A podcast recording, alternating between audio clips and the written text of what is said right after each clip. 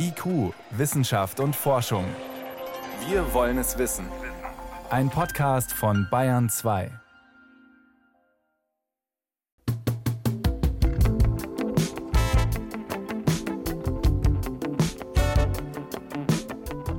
Vor 50, 60 Jahren hatte Kaffee einen ganz schlechten Ruf.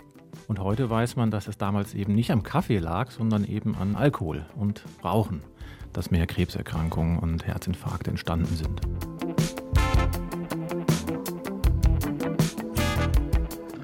Ist Kaffee gesund? Erkenntnisse zum Lieblingsgetränk der Deutschen. Eine Sendung von Claudia Schaffer.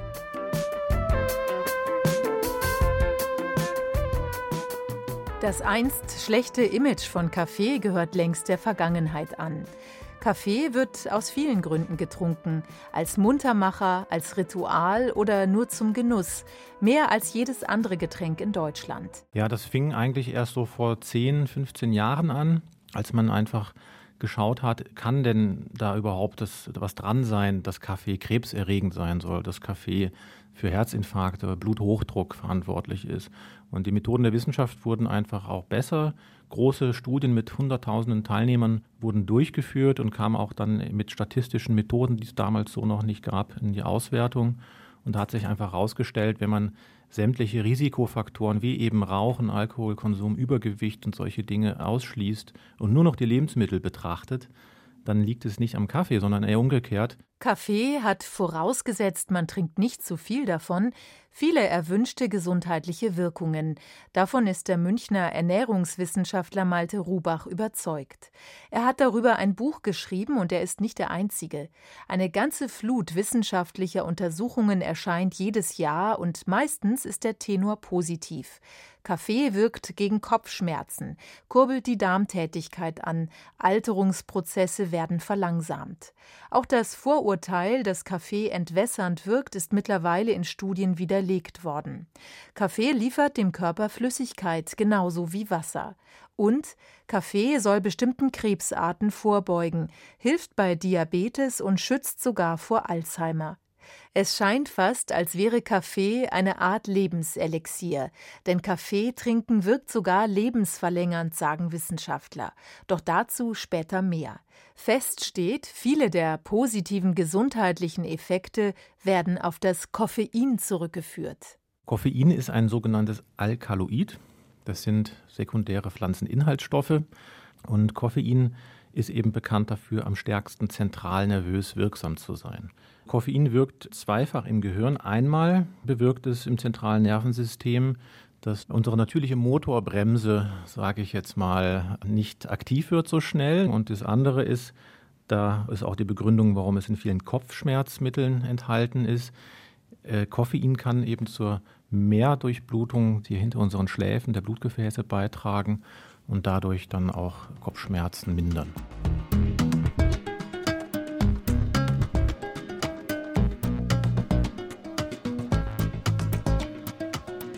Gemäß der Europäischen Behörde für Lebensmittelsicherheit gelten für gesunde Erwachsene bis zu 200 Milligramm Koffein innerhalb kurzer Zeit als gesundheitlich unbedenklich. Das entspricht in etwa zwei Becher Filterkaffee und über den Tag verteilt kann man etwa das Doppelte zu sich nehmen. Und Schwangere und Stillende sollten möglichst nicht mehr als zwei Becher über den Tag verteilt trinken. Und Kinder sollten Getränke mit höheren Koffeinmengen möglichst meiden. Gesunde Erwachsene können Kaffee ohne Bedenken trinken, sagt Anke Ehlers vom Bundesinstitut für Risikobewertung in Berlin. Die stimulierende Wirkung von Koffein setzt 15 bis 30 Minuten nach dem Trinken von Kaffee ein und kann bei manchen vier bis acht Stunden anhalten. Das ist individuell allerdings sehr unterschiedlich und auch einer der Gründe, warum manche Menschen trotz Kaffee gut schlafen und andere eben nicht. Das gleiche Lebensmittel kann bei verschiedenen Personen völlig unterschiedliche Wirkungen haben.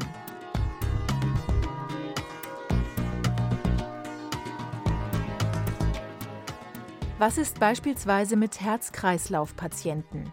Jahrzehntelang waren Wissenschaftler davon überzeugt, dass Kaffeetrinken schlecht für den Blutdruck ist und zu Herzinfarkten führen kann. Viele Ärzte vertreten noch heute diese Meinung, obwohl aus wissenschaftlicher Sicht dies so nicht mehr gilt. In einer großen Überblicksstudie aus den USA, in der mehr als 600 Einzeluntersuchungen ausgewertet wurden, konnte nämlich kein eindeutiger Effekt von Koffein auf den Blutdruck festgestellt werden. Karen Nieber, emeritierte Pharmakologin der Uni Leipzig, die sich seit vielen Jahren intensiv mit Kaffeestudien beschäftigt, schränkt aber ein, die Autoren können bis heute keine absolute Empfehlung geben, ob Kaffee Einfluss auf den Blutdruck hat oder nicht, da die Studien, die sie ausgewertet haben, sehr heterogen sind und die Vergleichbarkeit in den Studien sehr, sehr schwer ist. Die Studienlage für Blutdruckpatienten ist also nicht klar. Letztlich müssen Betroffene selbst herausfinden, wie viel Kaffee sie gut vertragen. Aber nicht nur der Einfluss von Kaffee auf den Blutdruck, sondern auch auf den Herzrhythmus wird kontrovers diskutiert.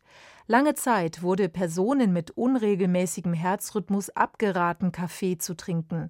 Manche Ärzte empfehlen ihren Patienten aber auch genau das Gegenteil. Der Schutz vor Herzrhythmusstörungen könnte nämlich eine Ursache für das geringere Risiko von Schlaganfällen sein, die bei Kaffeetrinkern festgestellt wurde. Die Ursache dafür haben japanische Forscher entdeckt. Sie konnten nachweisen, dass Koffein die Durchblutung auch der kleinsten Blutgefäße verbessert, was sich positiv auf das Herz-Kreislauf-System auswirkt. Eine Studie aus dem Jahr 2015 des japanischen Forschers Noguchi von der Uni Okinawa zeigt, dass das Schlaganfallrisiko am deutlichsten verringert, wer täglich drei bis vier Tassen Kaffee trinkt.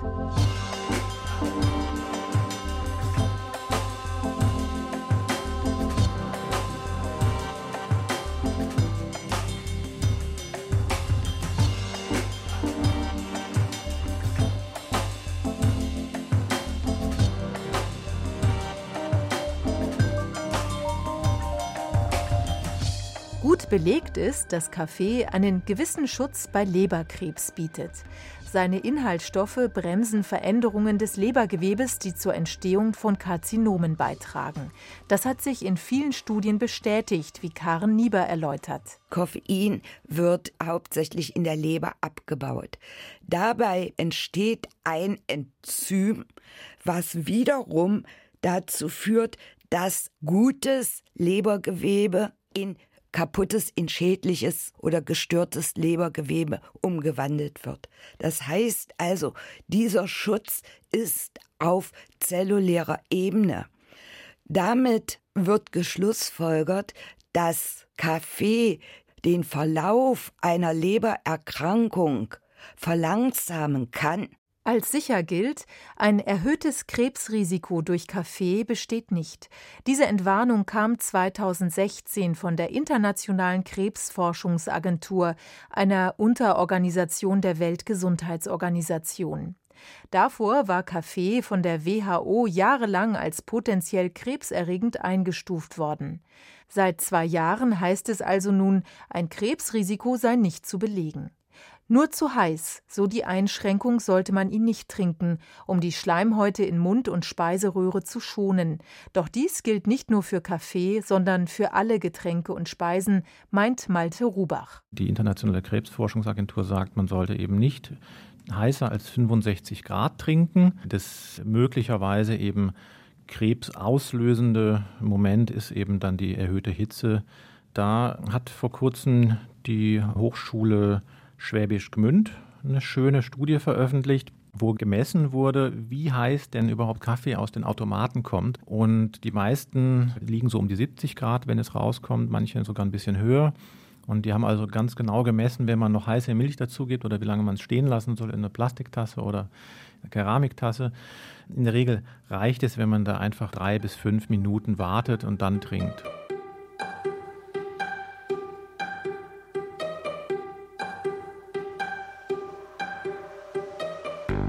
Auch bei anderen Krankheiten gehen Forscher inzwischen davon aus, dass Kaffee eine positive Wirkung hat.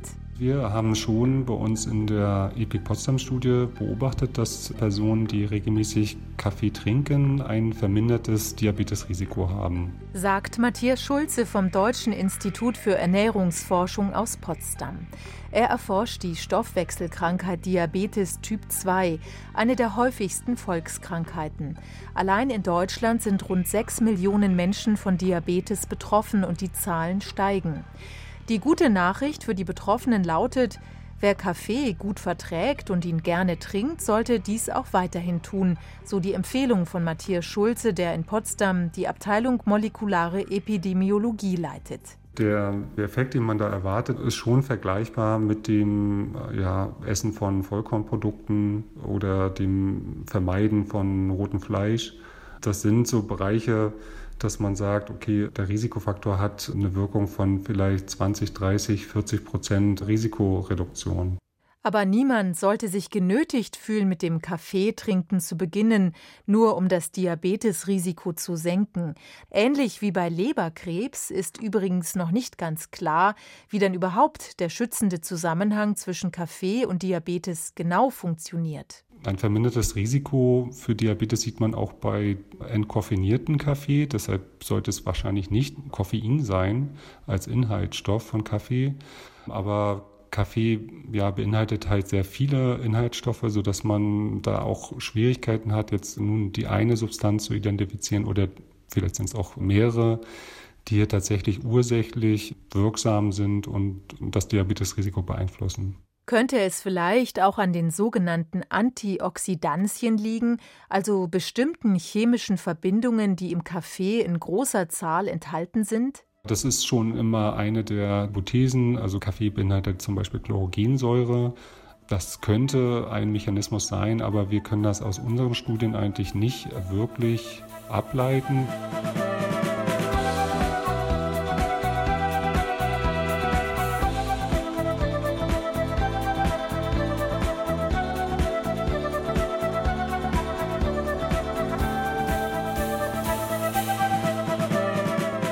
Christa Müller erforscht an der Uni Bonn als Pharmakologin seit vielen Jahren die Entstehung und Behandlung von Alzheimer. In Deutschland gibt es rund 700.000 Erkrankte. Damit ist Alzheimer die häufigste Form der Demenz und jedes Jahr kommen neue Patienten hinzu. Also zwei bis fünf Tassen Kaffee pro Tag, das ist gezeigt worden in verschiedenen Studien, schützt vor Alzheimer und nicht nur vor Alzheimer, auch vor anderen neurodegenerativen Erkrankungen, zum Beispiel vor Parkinson. Dass Koffein die Blut-Hirn-Schranke überwindet, scheint bei Alzheimer, aber auch bei Parkinson von Vorteil zu sein, wie Wissenschaftler an Mäusen zeigen konnten.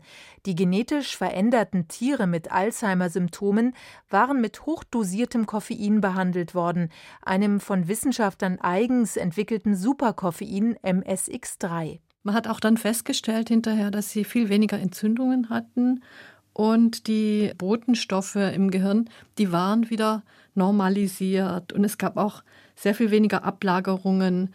Alzheimer-Patienten zeigen ja diese typischen Amyloid-Plaques und die sogenannten Tau-Fibrillen und die waren deutlich verringert bei diesen Mäusen. Das große Problem bei Alzheimer ist, dass die Veränderungen im Gehirn schon sehr weit fortgeschritten sind, bevor die ersten Symptome auftreten, wie etwa Vergesslichkeit oder Orientierungslosigkeit. Dieser Prozess ist bislang nicht zu stoppen oder umzukehren. Dass Koffein bei Alzheimer von Nutzen sein kann, darauf gab es erste Hinweise in Langzeitstudien. Menschen, die im mittleren Alter regelmäßig täglich zwei bis fünf Tassen Kaffee getrunken hatten, zeigten etwa 20 Jahre später ein deutlich verringertes Risiko, an Alzheimer zu erkranken. Ob das von Christa Müller und auch anderen internationalen Forschern entwickelte Superkoffein MSX3 auch beim Menschen wirkt, weiß man nicht. Das Problem ist, dass wir das leider nicht patentiert haben damals, als wir das entwickelt haben. Und deshalb findet sich keine Firma, die klinische Studien damit finanzieren würde, die ja sehr, sehr teuer sind. Und wir arbeiten im Moment an neuen Verbindungen, die noch besser sind. Die würden wir dann auch patentieren. Und wir hoffen, dass sich dann auch eine Firma findet, die die klinischen Studien finanziert.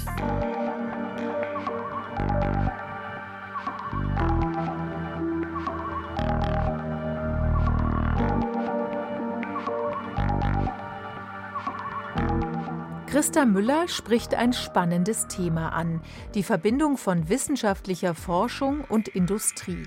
Nichts geht ohne Pharmakonzerne, die Interesse daran haben, ein wirksames Medikament zu entwickeln, das bei Alzheimer tatsächlich hilft und mit dem sich viel Geld verdienen ließe angesichts einer steigenden Zahl von Demenzerkrankten. Finanzielle Mittel aus der Industrie sind für die Forschung fast unentbehrlich. Ohne Drittmittel könnte man heutzutage überhaupt keine anspruchsvolle Forschung mehr durchführen. Wir kooperieren auch mit der Pharmaindustrie. Und wir haben überwiegend gute Erfahrungen gemacht mit solchen Kooperationen. Natürlich darf man sich nicht komplett davon abhängig machen. Man muss seine Unabhängigkeit bewahren. Man muss das alles festlegen, also die Bedingungen in Verträgen festlegen. Man kann nicht nur auf Drittmittel aus der Industrie setzen. Die Frage, ob auch die Kaffeeindustrie wissenschaftliche Forschung finanziert, scheint auf den ersten Blick etwas naiv, aber Christa Müller bestätigt das. Ich habe gehört und habe das auch selber schon erlebt bei Kongressen, dass zum Beispiel italienische Kollegen von bestimmten Kaffeefirmen gesponsert werden. Also das gibt es durchaus, aber wir selbst sind so noch nie angesprochen worden. Auch Karen Nieber, die bis 2013 den Lehrstuhl für Pharmakologie in Leipzig leitete und über die gesundheitlichen Wirkungen von Kaffee ein Buch verfasst hat, wurde von der Kaffeeindustrie angesprochen. Ich habe auch Angebote bekommen, zu bestimmten Kaffeesorten etwas zu sagen und ob diese bestimmte Kaffeesorten bessere Wirkung haben als andere. Ich habe mich immer geweigert, da ich als Wissenschaftlerin neutral bin. Und da ging es dann darum, einen bestimmten Röstungsgrad zu machen oder wie wirken sich Kaffeepads besser aus als Filterkaffee und solche Sachen sollte ich da praktisch darlegen. Das habe ich nicht getan.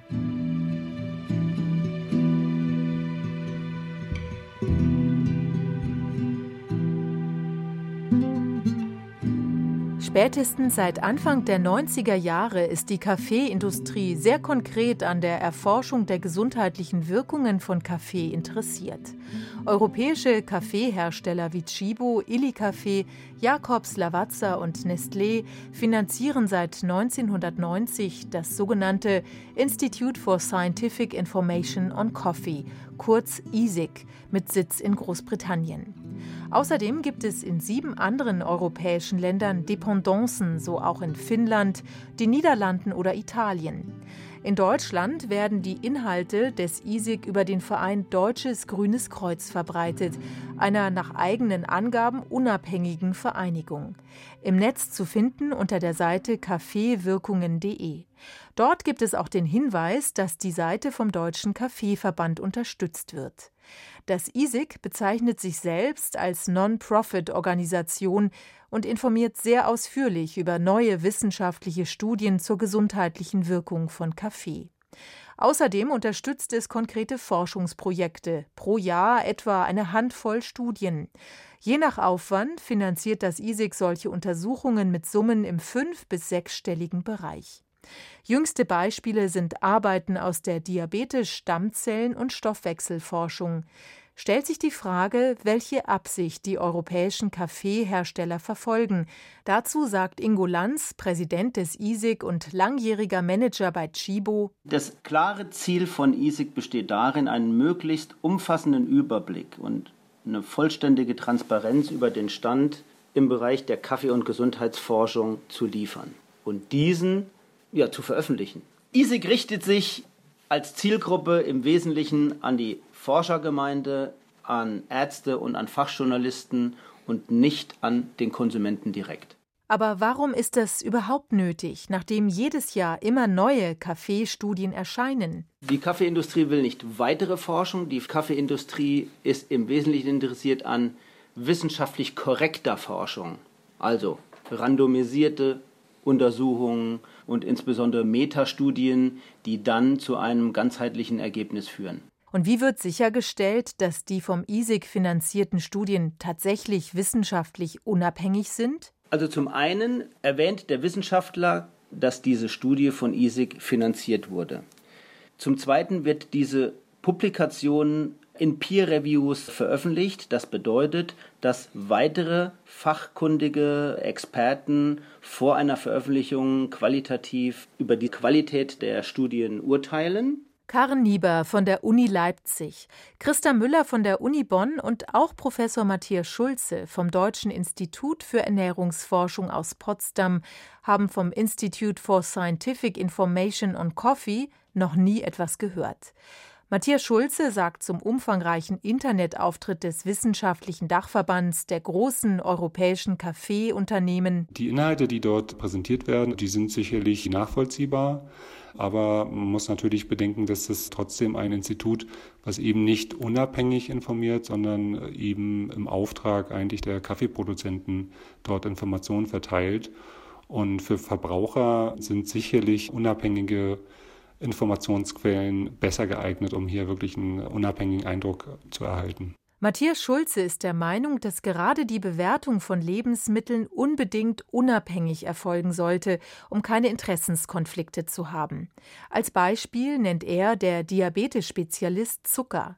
Es ist bekannt, dass die Zuckerindustrie in Deutschland gezielt Lobbyarbeit betreibt, um die negativen Risiken von zu viel Zucker herunterzuspielen.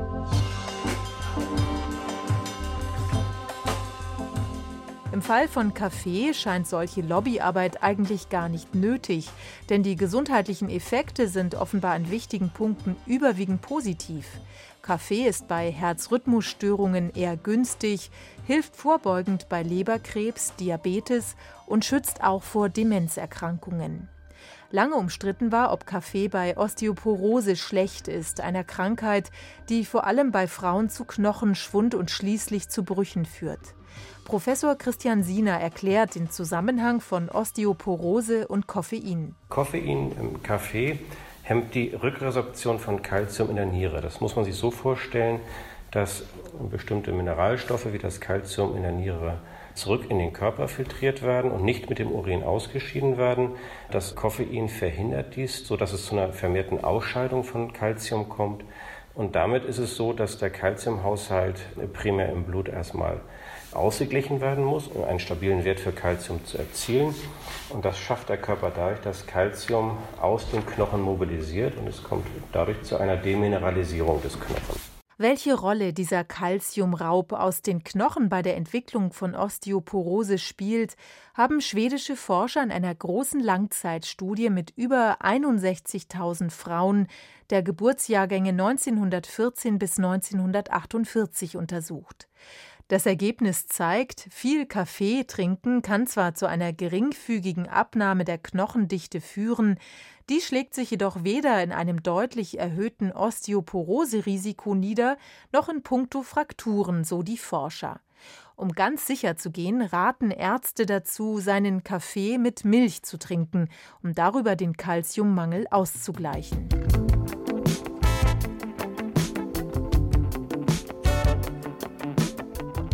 Kaffee verlängert das Leben, sogar wenn man sehr viel davon trinkt. Zu dieser plakativen Aussage kommt ein Team um Erica Loftfield vom National Institute of Health in den USA. Die Forscher analysierten dafür Trink- und Lebensgewohnheiten von einer halben Million überwiegend älterer Menschen. Zu einem ähnlichen Ergebnis war auch schon Gesundheitsforscher Robin Poole von der Universität in Southampton in Großbritannien gekommen.